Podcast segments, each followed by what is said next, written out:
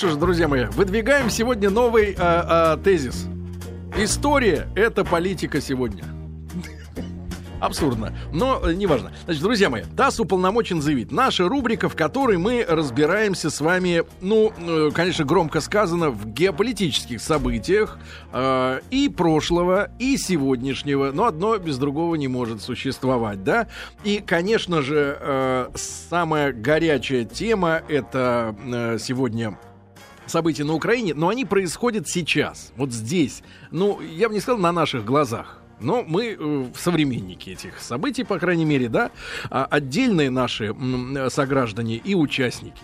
Да, я имею в виду руководство. И, и э, естественно, нас это не может не волновать. И Однажды мы уже, кстати, прикасались к теме э, Украины, но исследовали... Ну, в историческом разрезе. В историческом, да. Анализировали, наверное, очень далекое прошлое. Э, вот. И сегодня хотелось бы поговорить не об очень далеком э, прошлом, которое является причиной, возможно, если так покажет наш сегодняшний разговор, и сегодняшнего дня. Да? Сергей Александрович Михеев у нас в гостях, политолог. Сергей Александрович, доброе, доброе утро. утро. Здравствуйте. Здравствуйте. Спасибо вам, что вы э, к нам сегодня приехали. Да? Э, Сергей Александрович, давайте, может быть, начнем сегодня с э, перестроечного времени, да, когда, условно говоря, э, вот э, такая монолитная страна, да, Союз Советских Социалистических Республик, в котором э, вроде как уже э, присоединенные к нам те или иные области, вроде как окончательно присоединились, выросло не одно поколение уже людей, которые жили в, со в, в составе большой страны уже, да, я имею в виду и западные области да Украины. и при... нет, нет, нет, и Прибалтику я имею в виду, да, те, те, те регионы, которые, да, при, при, э, присовокупились в стране э, перед э, Второй мировой войной, ну вот, вроде вроде как все уже устоялось, и вот началась у нас в стране перестройка. Мы это все помним, каждый, наверное, из своей берлоги. Я был в Ленинграде, Маргарита в Москве, но тогда не сильно этим интересовалась. Я, в я был дальше а всех. А Влад был в Сочи. Мы, значит, вот из, из разных уголков. Э, Сергей Александрович, а что происходило э, на Украине? Вот э, как перестройка воспринималась, э, вот, ну, наверное, с 86-го, с 87-го года в Киеве ну, и в других областях? Причем э, очень интересно понимание, как воспринималось не только простыми э, гражданами Украины, но и номенклатурой, может быть, на местах. Ну, а знаете, происходило примерно так же, как происходит сейчас, или как происходило сто лет назад, да. Э, на самом деле, вот этот вот э, такой, так сказать, исторический, геополитический раскол Украины, он уже оформился очень давно, и во время перестройки он выразился очень ярко. Что касается номенклатуры, номенклатура полностью оставалась верна э, Москве. И я напомню, что э, первый президент э, Украины э, Кравчук, который тогда был первым секретарем ЦК Коммунистической партии Украины, поддержал ГКЧП. Удивительным образом потом он, так сказать, невероятно перекрасился и вдруг стал главным националистом. Но в тот момент вся номенклатура, полностью весь, так сказать, аппарат поддерживал ГКЧП, и до этого поддерживал Горбачева. То есть, на самом деле, он просто колебался вместе с линией партии, и не более того. Что касается населения. Население, на самом деле, было, так сказать, ну, скажем так, Э, индифферентно, да, в значительной степени, а внутренние, э, внутренние наиболее активные группы как раз э, оказались националисты, выходцы из Львова и западных областей Украины. Именно эти люди в Киеве, так сказать, организовывали митинги и так далее, и так далее. Это Плюс, в какие годы митинги? Это конец 80-х годов. Ну, выступления, скажем так, это были не совсем митинги. В 90... Реальные митинги начались только в 91-м, когда уже, так сказать, был ГКЧП. И плюс к ним присоединилась, как обычно, то есть картинка абсолютно стандартная, киевская интеллигенция. Вот и все. То есть номенклатура была, колебалась в линии партии, основной, так сказать, э, э, э, костяк населения вообще не понимал, что происходит, и, откровенно говоря, конечно, ни о каком отделении не мечтал, но была группа активных людей, националистически настроенных из западных регионов, которые в купе с киевской интеллигенцией, собственно говоря, начали задавать тон, в том числе потому, что Москва все больше и больше отпускала поводья. Но надо понимать, что если, так сказать, переходить к моменту получения независимости, все-таки независимость всех постсоветских республик была дана из Москвы. То есть временно сошедшая с ума Москва, так сказать, да, ополоумевшая, отдала суверенитет этим людям. А это, то есть это не произошло вовсе в результате, знаете, какой-то национальной освободительной борьбы, как там, долголетней. Да и в Прибалтике не было никакой борьбы. О чем то вы есть говорите? просто отдали? Конечно, просто отдали. Э, давайте скажем, так сказать, эти, давайте назовем эти вещи своими именами. Да? В 91 году э, в связи с внутренней борьбой за власть в Москве между группой Горбачева и группой Ельцина был развален Советский Союз. Вот и все.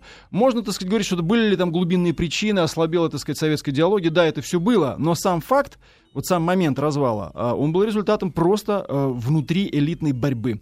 Э, когда господин Ельцин э, решил поставить на национальный суверенитет ради того, чтобы отобрать власть у Горбачева. Откровенно говоря, он здесь повторил абсолютно тактику Владимира Ильича Ленина, которая и его партия РСДРП, так сказать, которая ставила на национальные окраины, потому что понимала, что рост самосознания национальных окраин, вот эта борьба, она будет разрушать империю. То же самое сделал Ельцин просто один в один.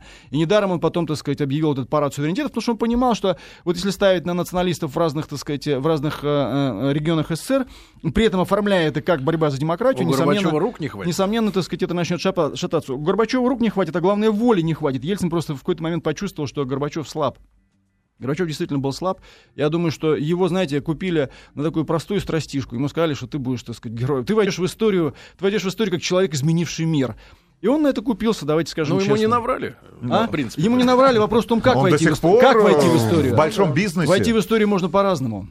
А, Сергей Александрович, а... Э, извините, на- насчет Да-да. большого бизнеса. Знаете, Да-да. Советский Союз был таким большим бизнесом, по сравнению с которым как бы никакие другие бизнесы и рядом не валяются. А то, чем сегодня занимается Горбачев, это просто подбирание как бы крошек каких-то. Понятно. Сергей Александрович Михеев у нас сегодня в гостях политолог. Э, да, не- невозможно наше прошлое вспоминать без этих э, печальных, конечно, страниц. Вот, Сергей Александрович, а в принципе, э, действительно, экономическая да, э, ситуация в стране, э, когда нам вот сообщали э, в начале 92 года, что казна пуста.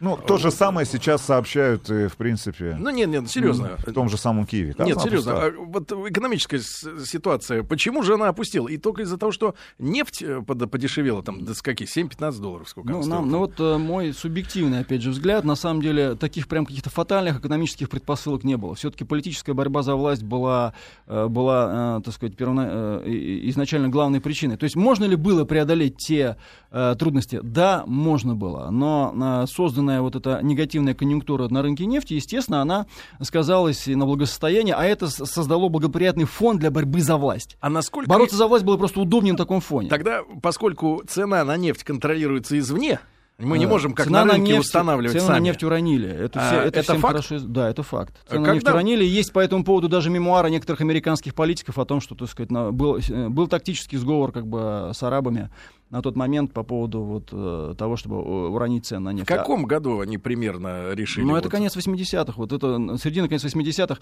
И тогда же эти, они поощряли, поощряли эти политические процессы, которые были э, в Советском Союзе и прочее. Но хотя я не сторонник того, что, знаете, как вот нас обычно говорят, что все было крепко, стояло, так сказать, как бы как остальное, как бы, да, а, и вот пришли американцы и все развалили. Конечно, внутренние предпосылки были, и одна из главных предпосылок это, в общем-то, недееспособность той элиты, которая находилась у руководства страны вот, э, во второй половине 80-х, ну, начиная с начала 80-х. Это в смысле прямом, а то, что они старенькие такие были? Э, Ну, они были и старенькие. Ну, Горбачев-то вообще не старенький был Ну, это совсем. А он был, был даже не старенький и по мировым, так сказать, меркам. Он совсем был не старенький. А, Но э, вот э, это, это, так сказать, это э, уже, мне кажется, не вполне адекватная элита выдвинула Горбачева, э, не понимая, так сказать, что происходит. Не понимая, что происходит. Хотя, э, опять же, здесь, понимаете, картинка комплексная. Вот я лично против таких вот черно-белых картинок. Естественно, что и советская идеологическая матрица, она рассыпалась. Она рассыпалась, в нее, так сказать, люди перестали верить, да, и она, э, откровенно говоря, корродировала просто на глазах. Вы замены ей не Сергей было. Александрович, когда вы считаете, вот последний, грубо говоря, э, рубеж идеологической твердыни э, был уже в, в- мозгах людей разрушен? Какое, какие вот, какое десятилетие э, уже началась гниль, вот такая в сознании людей именно? Что когда люди перестали быть советскими? Ну, вообще, вот 60-е на, на мой личный взгляд, да, со- советскими, советскими людей сделала э, война, Великая Отечественная война. Она просто как вот фактор борьбы за выживание сплотила людей, и вот эта идентичность, все были, так сказать, э, все Заодно. были, все были, э, это была большая, это реально была большая борьба против большого зла. Потому что как, вы можете как угодно оценивать Советский Союз, но мы реально боролись вот с мировым злом. На тот момент это было так. И эта борьба сплотила. Название этому в тот момент могло быть только одно — советский народ. Другого названия просто быть не могло, да? Так вот, когда э, поколение людей, непосредственно участвовавших в войне, стало уходить от реальных дел, Это началось еще в 60-х, 70-х годах. И им на смену при, начали приходить другие люди, которых это уже, так сказать, не так сплачивало. Вот, это, э, вот эта модель стала ослабевать, слабеть, слабеть, слабеть. Э, плюс, конечно, проста, простейшие вещи. Я думаю, что э, к советским людям крайне не, не хватало метафизических смыслов. Все-таки, как бы, ну вот э, для России это крайне Идеи. важно. Да, ну и идеи, идеи метафизической, так сказать, если хотите, религиозные. Миссии. Да, религиозные. Потому что, ну, непонятно, как бы, да, э, вот, вот выстроенная в Советском Союзе такая религия без Бога, она долго продержаться не могла. Ну, то есть э, это было просто невозможно. Да, И поэтому друзья, потихоньку стало разваливаться. Друзья мои, Сергей Александрович Михеев у нас сегодня в Ну, гостях. я п- прошу прощения. На самом деле это, это важно, но это не означает, что судьба Союза была предрешена. Это не так. Вот я абсолютно уверен, что у Союза была, а, был потенциал трансформации, в том числе трансформации всей этой идеологии и, нормального ухода, так сказать, от каких-то негативных вещей. А, К сожалению, все решила вот сиюминутная борьба за власть, поддержанная в том числе, так сказать, нашими доброжелателями в кавычках из-за рубежа. После короткой рекламы вернемся. А, Друзья мои, ну вот так получается, что э, э, говоря о, о новой истории, да, невозможно э, не углубиться на несколько десятилетий, а, а подчас и столетий назад, обратно, да, откатиться и посмотреть, что происходило, потому что процесс очень взаимосвязан. Сергей Александрович э, Михеев у нас сегодня в гостях. А, Вообще мы об Украине говорим э, в историческом плане, о недавнем прошлом, о процессах, да, которые начались с развалом СССР политических. Но, Сергей Александрович, э, вот неоднократно упомин- упоминаемая, да, и даже сегодня вами история с западными украинскими областями, с особой позицией, да, с особым менталитетом. Вообще, это территория. Мы сегодня в истории рано-рано утром упоминали об одном из венгерских королей, который эту территорию, Червону Русь или Галицию, да, от Польши пере, э, переподчинил себе, то есть Венгрии, да, тогда. Но это понятно было, что уже не, не первое переподчинение. Вообще, что за земля такая? Она в какой конгломерат входила? Не, ну, э, изначально, конечно, Галицкие княжества это одни из самых древних именно русских княжеств, э, к- которые были основой, собственно говоря, той самой Руси, о которой э, мы много знаем, так сказать, из истории. Эти князья, между прочим, всегда прояв- проявляли как бы достаточно серьезную роль во всех исторических процессах. Не раз они спасали как бы и Киев, и, и- и вообще отличались, между прочим, воинским искусством и прочее, прочее. Но э, где-то с 14-15 века э, эти земли были э, в результате различных войн и конфликтов порабощены, так сказать, разными западными державами. В разное время это были то поляки, то венгры, так сказать, по- позднее Австро-Венгерская империя. И, То есть несколько столетий, несколько в столетий отрыве от России. в да? отрыве от России. Но вот на мой взгляд, все-таки ключевым моментом было э, принятие унии и отказ от православной веры. Вот. Это можете, мо- здесь можно быть верующим, может быть неверующим, это не имеет никакого значения, потому что это был политический факт, так сказать, да. На самом деле борьба, борьба за веру, она всегда имела центральное значение. Если вы почитаете историю, вы увидите, что очень часто, так сказать, результатами войн или перемирий, да, в договорах э, вопрос веры выдвигался на первых местах менять веру или, или менять. Даже когда люди сдавались, так сказать, да, они оговаривали в неких договорах, что вера остается, так сказать, э, своя. И это принимали. То есть это всегда был один из главных вопросов. Это в советской историографии как бы эта вещь затиралась и делалось вид, что якобы это не имело никакого значения. На самом деле, почитайте, так сказать, э, и летописи новгородские, и все вот эти наши отношения.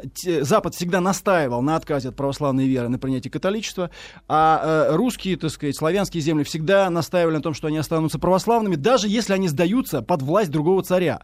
Вот что важно. Даже многие из тех, кто в результате военного поражения вынужден был сдаваться, они оговаривали свое право на исповедание веры. Так вот, мне кажется, э, коренной перелом произошел как раз, когда галицкие земли принудили или, так сказать, э, убедили э, поменять веру. Ну, Это- надо, сказать, что внешние обряды остались прежними, да? Нет, даже внешние обряды не остались прежними, как бы да, тот, кто в курсе, тот знает, даже внешние обряды прежними не остались. Во-первых, часть была реально католичена, э, вот, и, и главное, что уния это, это факт э, как бы раскола, это факт раскола. И на мой личный взгляд, вот, это, вот этот знак, он висит над Украиной все, все, так сказать, все последующие века. Раскол, э, вот метание стороны в сторону и предательство, так сказать. Ради чего? Ради выживания. Потому что в, в тот момент это был чисто политический акт. Это был акт, э, их, им сказали, вы меняете веру, мы вам даем.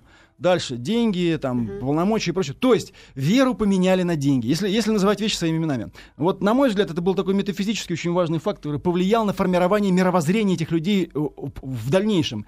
А вот эта национальная идея, которую мы сейчас видим, э, к сожалению, к сожалению, э, она оформилась именно вот под влиянием германского нацизма.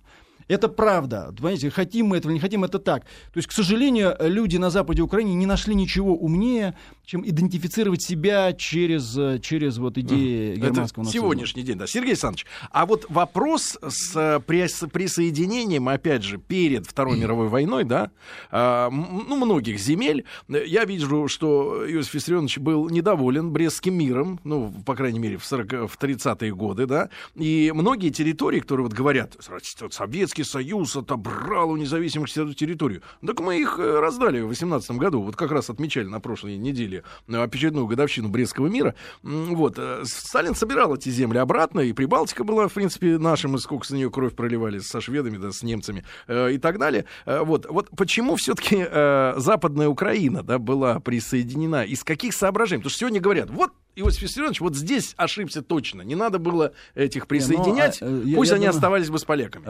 А, И, так сказать, э, Сталин, конечно, был крайне сложной фигурой, несомненно, как бы а, его невозможно вкрасить ни в белую, ни в однозначно черную.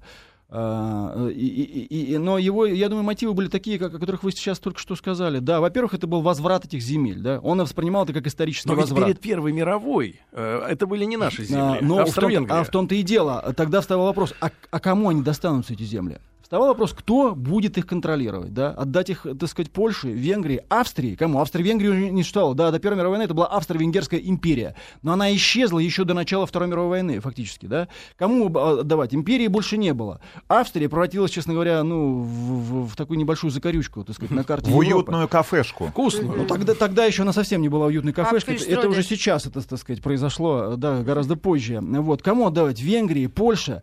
То есть, я думаю, что там Поляки ситуация- вроде друзья. Можно и им ну, помочь. В, тот момент, в тот момент это было не так однозначно, кстати говоря. А, Вот. И я думаю, что в тот момент, э, в тот, э, этот момент исторически был достаточно сложный, потому что непонятно было, а кто же, так сказать, будет иметь контроль за этой территорией. Но то, что он рисковал, э, несомненно, это так. И действительно, потом мы знаем, что там достаточно долго пришлось еще, так сказать, лет 5-6 воевать, гонять там по лесам разные банды. Вот, и, и так далее, и так далее. И вот эти люди, как бы, да, э, потомки этих людей э, на- начинают вспоминать нам, как сказать, все, все свои обиды. Хотя, на мой взгляд, что касается потомков, лучше бы они более критически посмотрели на наследие своих дедов, потому что их деды, на мой взгляд, сделали неправильный выбор. Суть не в том, что Сталин был, так сказать, хороший, а, а суть в том, э, что, что действительно, как бы, вот этот выбор, э, выбор, э, выбор немецкой стороны, он был проигрышным, и надо было это понимать. Вот то, что нам досталось, да, сегодня. И вот э, как вообще, э, Сергей Александрович, во время э, уже такое более-менее, ну вот самое советское, грубо говоря, да, там э, конец 50-х, 60-е годы, э, какая обстановка была на Украине? Национ... Этническая, национальная, идеологическая, вероисповедальная? Или все было тихо, спокойно, то есть это мирное было так? Ну, обстановка была абсолютно спокойная. После того, как вооруженное сопротивление, скажем, в ближайшие, так сказать, годы после а, войны это удалось подавить, э, э, в общем, обстановка была спокойная и на западе Украины. Может быть, какие-то, какие-то бытовые конфликты и были, но в целом обстановка была абсолютно спокойная. А что касается э, цен- центра и востока, я предполагаю, что это были од- одни из самых, так сказать, спокойных и, может быть, после Грузии и Прибалтики самые благополучные земли в стране. Вообще, больше всех недовольны были те, кто лучше всех жил. Вот в Советском Союзе лучше всех жили грузины и прибалты. Вот, вот, вот серьезно, это были, это были территории, где лучше всех жилось. И в материальном плане, и в плане, так сказать, некой такой свободы и прочее, прочее. В Грузии вообще закона никогда не было. Ну, давайте честно скажем, да. Да. Прибалтика всегда воспринималась как э, некая, так сказать, некая, Афиша. некое, да, некое, некое подобие Запада. Там всегда было можно то, чего нельзя было, например, скажем, в Тамбове или Воронеже. А, например, вот э, что вы имеете в виду? Ну, это, это и частная, и частная, так сказать, Торговля. и частная торговля, некое такое предпринимательство, вот всевозможные эти кафешки. Все помнят, что в Прибалтику ездили, знаете, типа как... вот- Снимать фильмы про Запад. Снимать Да, фильмы про да. Запад, да. И они, и они реально жили э, очень неплохо. И, кстати говоря, совершенно умышленно именно туда, в Прибалтику, переместили э, высокотехнологичное производство. Там были, так сказать, сборочные... Радиоэлектронные. радиоэлектронная промышленность, сборочные предприятия, так сказать, такого высокого класса. То есть там, там как раз была сосредоточена вот э, самый такой цвет э, э, советской, советской индустрии. Там люди не, в ша- из шахт, так сказать, уголь не вынимали, как бы, да, и на рудниках не пахали. Море рядом. Море рядом, там янтарь и все такое прочее. И Украина в этом смысле была всегда благодатной, благодатной, благодатным местом. Но Крым это был самый элитный курорт. Вся советская элита отдыхала в первую очередь в Крыму, а Сочи, так сказать, уже был на втором плане. А если коротко, да, Сергей Александрович, что касается союзного бюджета, да, там 70-х годов еще благополучия, да, когда было 60-х, Украина была донором или, в общем-то, или принимала больше средств для поддержания вообще? Я уже не могу вам так вот за цифры эти точно отвечать. Насколько я понимаю, там был такой процесс разнонаправленный. Uh-huh. Вот. Но на Украине, конечно, был мощнейший экономический потенциал, который сейчас все эти годы, между прочим, uh-huh. разваливается методически. Друзья мои, Сергей Александрович Михеев у нас сегодня в гостях, политолог. Мы об Украине сегодня говорим в историческом плане, да, и что, какие процессы там происходили политические, одно от другого трудно отделить. После новостей, новостей спорта мы вернемся. Можете вопросы, которые мы и, и по каким причинам не затронули, о них нам сообщить 5533 со словом «Маяк» смс -ка. Друзья мои, сегодня в рубрике ТАСС уполномочен заявить о исторических э, процессах на Украине. Мы с вами говорим. Э, Сергей Александрович Михеев у нас в гостях, политолог. Еще раз, Сергей Александрович, доброе утро.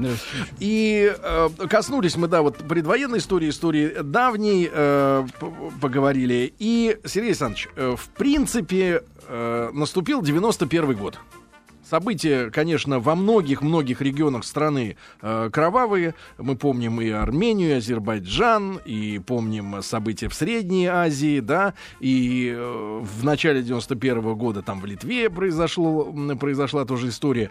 А, на Украине было все еще спокойно вот относительно? Ну, относительно спокойно, если не брать, так сказать, Киев, э, да, где действительно были кое-какие митинги, даже кое-какие стычки. Э, Они тогда под каким лозунгом проходили? А, ну, тогда это происходило под лозунгами такими антикоммунистическими, но уже тогда, так сказать, очень серьезно стали вылезать националистические лозунги, и уже буквально в первый же год стало понятно, каким, каким будет позиционирование нового украинского государства. А национализм э, невозможен ведь э, вне э, присутствия каких-то оппонентов. Э, кто был врагом-то объявлен? Врагом, конечно, была объявлена Россия. А весь дискурс, так сказать, да, вот... Э, Россия или русские?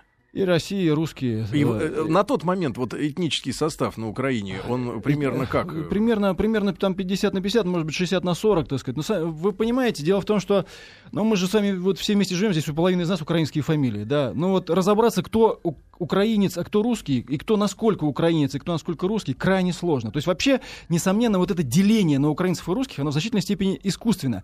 Оно не искусственно для галицийцев.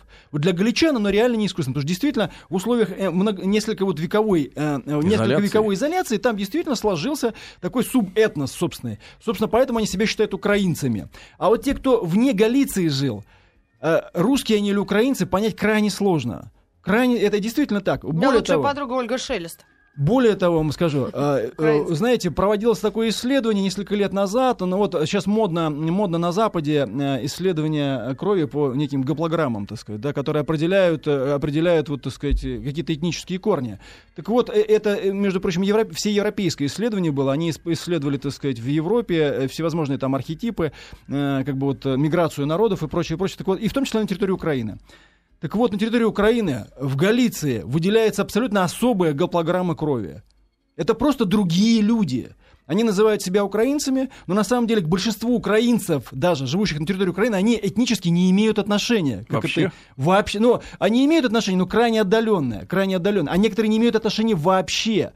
А, есть вообще такая теория, что, так сказать, это часть людей, которые, знаете, когда вот э, из, из Азии шли, так сказать, огромное переселение народов, в Европе же тоже было некое население какое-то, да, и часть его сохранилась особенно в труднодоступных районах, например, там вот э, э, в, в, в том числе в горах. И вот и есть одна из теорий, что там где-то там в Карпатах сохранились какие-то, так сказать, племена, которые были еще до, до арийского, до арийского, так сказать, вторжения, Индии, да? до арийского вторжения, как бы из, с которым и мы тоже все пришли, из Азии. И вот от них, собственно говоря, остались какие-то остатки. И так уж исторически сложилось, что они как бы и были, в том числе несколько веков, политически ограничены. То есть разобраться, вот, а, а что касается остальной части... То есть не только ментальные различия есть, да, но, но вот, вот именно так, на уровне... так утверждает, это, это исследования не, не, не российские, не украинские проводились, это примерно а каких, европейские. Каких годов? Э... Исследования? Да. Ну, где-то года 4 тому назад. Сказать, угу. да?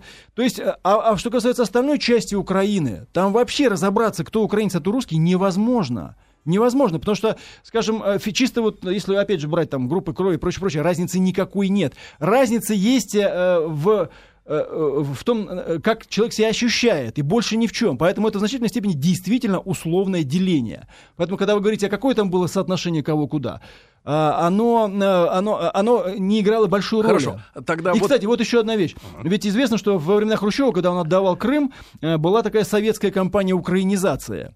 Э, Тогда многих как бы принудили фактически запи- записываться украинцами. Да, тогда же, так сказать, ввели обязательное образование. Был, был же ведь период, когда в при советской власти во всех школах Украины все предметы преподавались на украинском языке. Это какой период? А, Примерно. Это, это 60-е годы, 50-60, там несколько лет было. Это когда вот как раз Никита Сергеевичу вступило, так сказать, в голову, он отдал э, Крым, как бы, и вдруг решил, так сказать, да, заняться украинизацией. Почему? А, Там были разные причины, и до конца они, так сказать, так неизвестны, и он уже об этом нам не расскажет. Но это, но это было. Но тоже это была как бы компания сверху, а не требования снизу. Вот в чем дело. Поэтому там, конечно, очень многих вещей таких намешанных и искусственно э, привнесенных, и таких очень лукавых. То есть, действительно, э, опять же, вот мы здесь все живем, как бы, да, половина э, украинские фамилии. Вот кто-то делится на украинцев и русских. Это разделить крайне сложно. Это, это стало важным после 91 года. Да, да, просто так, цифры вот какие интересуют, Сергей Александрович. А вот это все-таки территория, да, которая дала, как показывают европейские исследования, людей с иным там ДНК, да, или как-то вот эти западенцы, да, так называемые на простом языке, и их вот относительно общей э, численности населения украинской Их ССР, меньшинство. ну примерно, Их э, меньшинство, доля я не могу какая? вам сказать точно. Я думаю, что это в районе 10%, 10-15%. Их и сейчас меньшинство. Э, Проблема в том, что последние 20 лет просто э, они определяли вот идейный идеологический дискурс, то есть они как сказать, определяли строительство новой идеологии. А В чем главная проблема, на мой взгляд, современной Украины? Украина после развала Советского Союза могла бы быть э, вполне себе, так сказать, спокойным мирным государством, да. Например, э, в Конституции Украины записан нейтралитет. Вот все движение Украины в сторону Запада, НАТО, оно на самом деле противоречит Конституции Украины. Если бы Украина стала строить гражданское общество не на этнической основе, например, да, скажем, а, а на какой-то другой, там, на какой-то объединительной идее, как бы, и на идеях, может, в том числе нейтралитета, мы бы, может быть, видели совсем другую Украину. Проблема в том, что с самого начала инициативу захватили националисты, которые потом превратились в откровенных неонацистов. Они навязали всем именно такой дискурс построения э, украинской государственности на идее отрицания России. А, то есть э, в, в основу этой государственности была заложена негативная разрушительная идея. То, что мы сейчас видим, это просто логическое ее завершение. Потому что с самого начала они стали говорить о том, что мы не русские, Украина это не Россия, Россия наш враг. Другой идеи, к сожалению, в современной, в постсоветской украинской государственности не было. Идея эта сама по себе порождает конфликт в принципе. Она не могла не привести к конфликту. Я уж не говорю о том, что она ущербная. Представьте себе, украинцы говорят, кто такой украинец? Это тот, кто не русский. То есть, если, то есть, если русские исчезнут, как мы вообще отличим украинцев-то? так сказать, да? Вопрос. То есть, Это тот, кто не пингвин. Я правильно понимаю, то есть вот эта идеология, она заменила, ну, ту идеологию, которая там, ну, допустим, была в Грузии, да, где они нашли внутреннего врага и боролись, ну, допустим, своей автономии, да, абхазская автономия, автономия Южной Осетии, Аджария, там, я не знаю, в Средней Азии, там, в том же Таджикистане, да, это север, это юг, здесь это просто вот соседнее государство. Да, и потом это, знаете, попытка, да, это, это э, был поиск внешнего врага, и потом это была попытка э, игнорировать реальность. Вот э, Россия э, так или иначе стала федерацией, да, федерацией, потому что мы не можем игнорировать тот факт, что на территории России исторически проживают, так сказать, огромное количество других э, э, национальностей, кроме русских, да, и у них есть свои исторические ареалы проживания. Мы не можем сказать, что этого как будто бы нет. Поэтому Россия является федерацией, поэтому у нас федеративное устройство.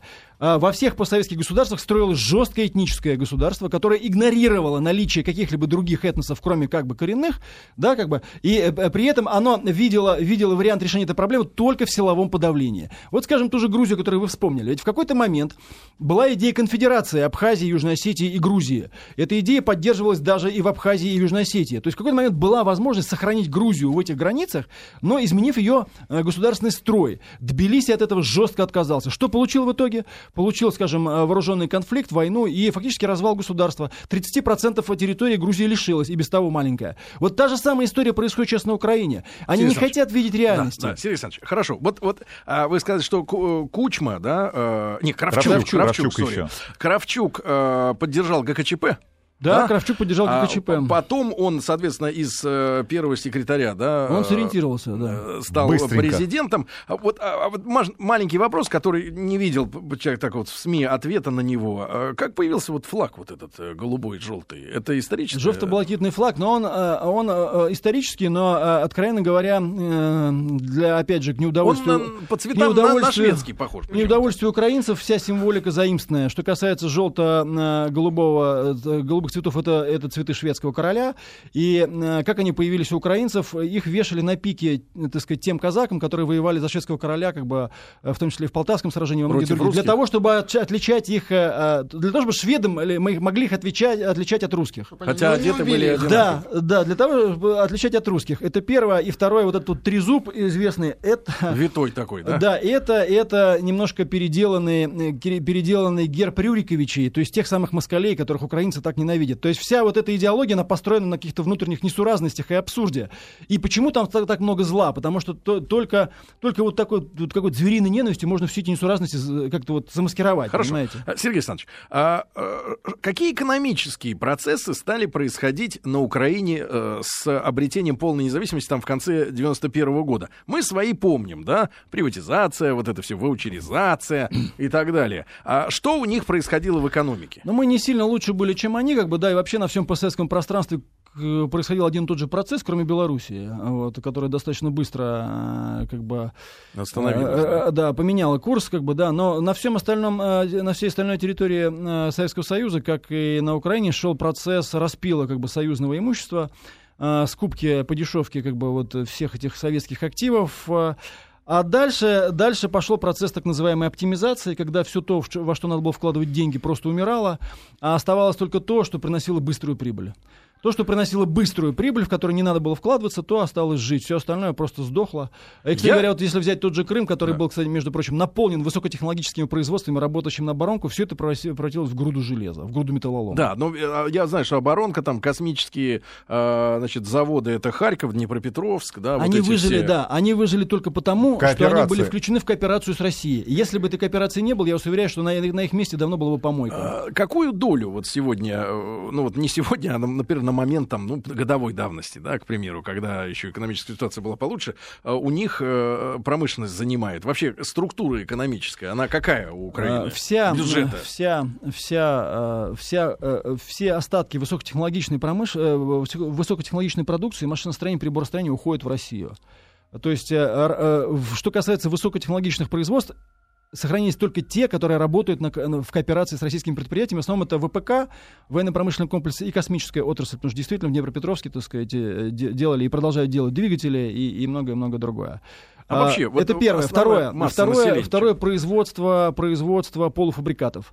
Это, э, так сказать, химическая промышленность, это э, прокат металла, это частичное удобрение. Угу. Вот. Угольное практически завалилось на бок. А какое сельхозпроизводство? Сельхозпроизводство осталось, но оно, к сожалению, так сказать, у них сокращается. Если Украина когда-то кормила половину Советского Союза, то теперь, э, то теперь как бы у них есть проблемы даже с собственным, собственным с удовлетворением собственного внутреннего спроса. Ну, скажем, э, так сказать, парадоксально, но уже много лет на Украине э, продается польское сало.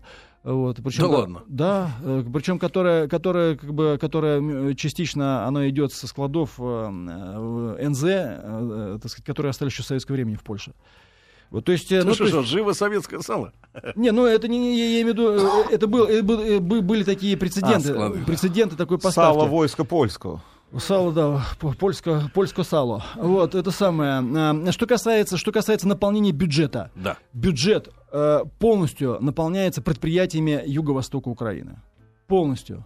Вот, э, То есть вот Запад это датируемый? Запад датированный, датируемый был и в советское время. На Западе и в советское время, на самом деле, э, все эти территории были датируемы, потому что мы, когда мы их получили, это были глубоко архаичные сельскохозяйственные территории, причем э, с мелкими, в лучшем случае, средними хозяйствами, и, и не более того. Никаких, никакой промышленности на западе Украины при присоединении к СССР не было. Э, То есть и сказать, в Австро-Венгрии территория не развивалась? Она не развивалась. Кстати, что касается Австро-Венгрии, вот часто, так сказать, об этом э, тоже периодически вспоминают. Э, на самом деле эти территории в составе других государств, я имею в виду Польша, Австро-Венгрия, играли третьестепенную роль и всегда находились в очень таком подавленном, угнетенном состоянии. А геополитически эти, эта территория для них имела значение? Для той же Польши? Или, или это просто как бы, ну, лишним куском, э, лишнему куску рады? Не, ну как, имела, конечно. А поляки, так сказать, э, как бы они э, вот все время бредят о, о, о большой Речи Посполитой от моря до моря, от Балтийского до Черного моря, и в свое время они за это очень долго и упорно боролись, а, для того, чтобы, так сказать, вот создать некий коридор от Черного до Балтийского моря. И во многом и нынешняя активность Польши, она вот основана на этих вот исторических реминисценциях, да, поставить под контроль Украину, потому что как они считают, что если Украина будет, будет все-таки втянута там в НАТО и в Евросоюз, но Евросоюз ее, конечно, не берут, это, это даже не вопрос, а именно Польша станет главным оператором, так сказать, да, работы на Украине. Угу. Спасибо большое. С Сергеем Александровичем Михеевым, политологом, мы сегодня говорим в рубрике ТАСС уполномочен заявить, да?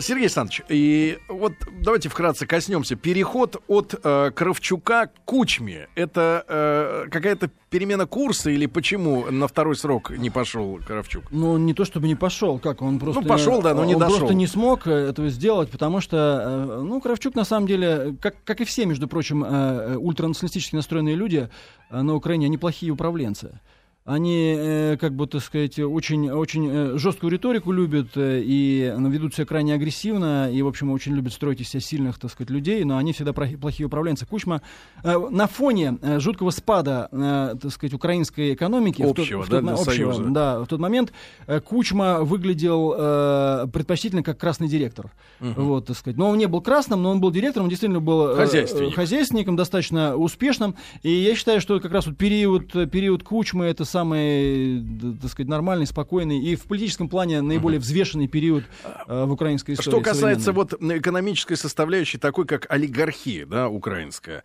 а насколько это сословие там мощно себя чувствует и чувствовал там в 90-е годы, когда сформировалось, да? Ну, в 90-е годы оно и формировалось, а, а, а так сказать, к позднему Кучме и к Ющенко оно а, стало фактически управлять всей страной.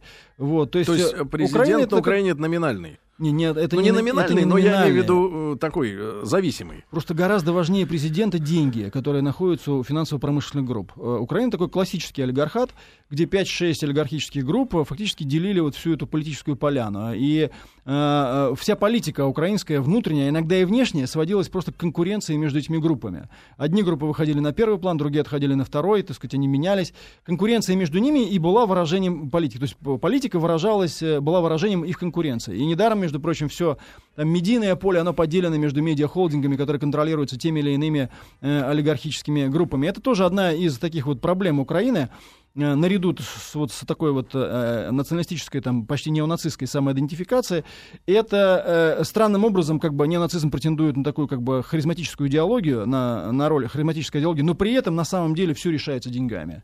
То есть все решалось, все эти годы решалось деньгами, и даже вот последний кризис, несомненно, стал э, результатом, в том числе, конкуренции-сговора э, олигархических группировок, которые в том числе и, и, или ограничивали, или, наоборот, подталкивали к чему-то Януковича.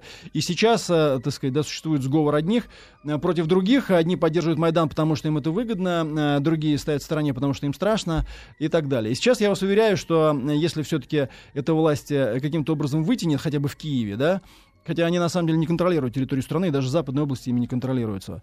А, мы увидим э, мощнейший передел собственности. Мощнейший передел собственности, который станет итогом вот всей этой вот э, так называемой революции. То есть у этой революции есть два выхода. Первый, э, действительно, она станет реально неонацистской, и тогда Украину ждет просто мрачные совершенно времена.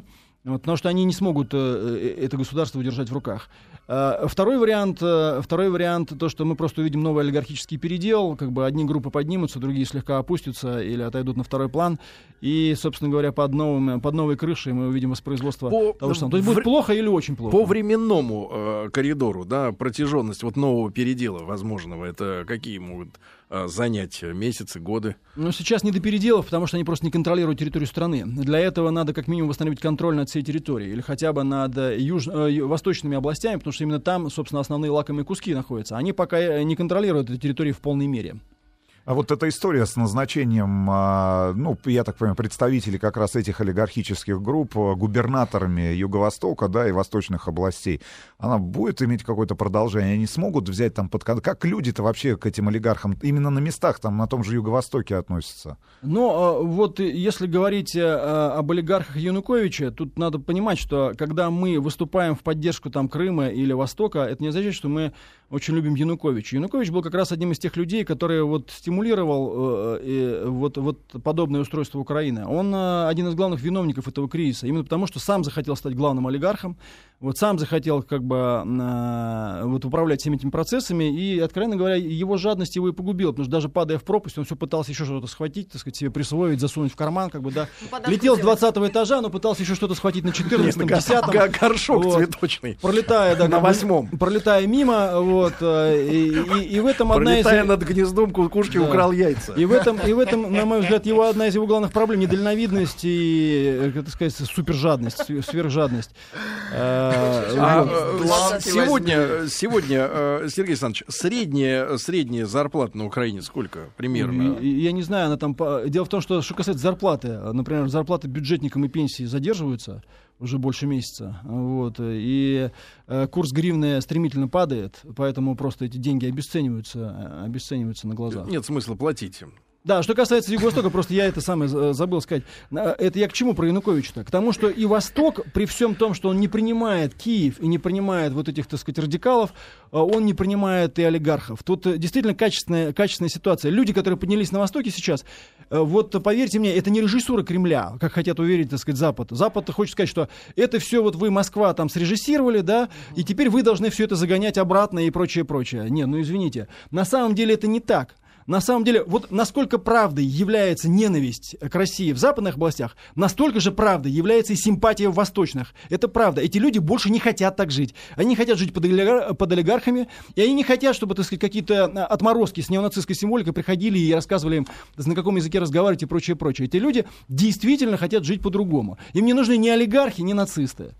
Э, Это такая же правда, как и то, что действительно во Львове, Иван-Франковский и прочее, прочее молятся на Бандеру и так далее, и так далее. Ну вот а, у них, они говорят, что у них денег нет, но вот я им могу презентовать рецепт. Надо в 12 часов ночи подойти к памятнику Бандеры и всем молиться на него. И возможно, и возможно, так сказать, ровно в полночь, если будет луна, как бы у него из одного места посыпется ку- куча долларов. Нет, сказать, а да, есть и он- другой вариант. И он нас озолотит. Нет, есть другой вариант. А Завалить памятник Бандеры и сдать на цветмет. Наверное, надеюсь, он из цветмета или из чугуна? Цвет- Он не такой Нет, большой. Это было бы слишком дорого, если из цвет мета, извините. А, И, ну, мне кажется, э, последний вопрос, да, который стоило бы обсудить. История с ассоциацией, да, вот с этим, с подписанием э, э, этого договора об ассоциации с Евросоюзом, который и послужил-то, да, вот таким спусковым Толчком, к началу этих массовых протестов на Украине.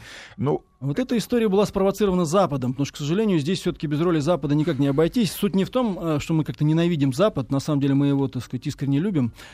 Э, Вот. э, Суть в том, что именно Запад навязал Украине вот такое абсолютно неравноправное соглашение, которое в том числе имело политический и даже военно-политический аспект. И именно это вызвало такое неприятие с российской стороны. А в экономическом плане как э, Украина могла по- под- зажаться из-за Не, вот в этих- экономическом плане это означало э, крах значительной части экономики Востока. Это очевидно. Вот все, что говорил... То, которое формировал бюджет. Все, что, да, все, что по этому... А им по- обещали компенсировать недостатки Ну бюджета нет, конечно. из раз- Брюсселя? Нет, конечно. Вот смотрите, э, ситуация была такая. Запад хотел, чтобы в очередной раз Россия заплатила за собственное поражение. Понимаете? Они же как вот на- на- они относятся к нам как, как э, к людям, поте- потерпевшим поражение в холодной войне.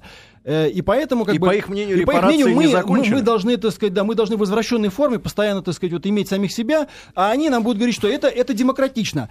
Тут и, и- и тоже, и, и та же самое было и с этой историей. Они хотели, чтобы все издержки Украины были бы погашены за счет скидки на российский газ и за счет российских кредитов. Россия сказала, что это возможно только в случае политической лояльности и отказалась это платить. Тогда американцы обратились к Европе. Вы давайте платите, так сказать. Да, европейцы А у нас вообще денег нету. Поэтому вот когда вот эта расшифровка записи Виктории Нуланд была, да, когда она сказала «fuck the EU», почему она сказала? Она сказала это потому, что европейцы отказались платить. И стало ясно, что платить должны американцы. Американцам тоже не хочется платить, так сказать, да. Вот в чем вся история. То есть эти люди затеяли вот эту геополитическую игру, при этом еще думали, что кто-то за нее заплатит. Ну, Сергей Александрович, Спасибо вы огромное. браво, браво. Сергей Александрович Михеев у нас сегодня был в гостях, политолог. Огромное спасибо. Огромное спасибо, А, правда. Ребят, до завтра, хорошего дня.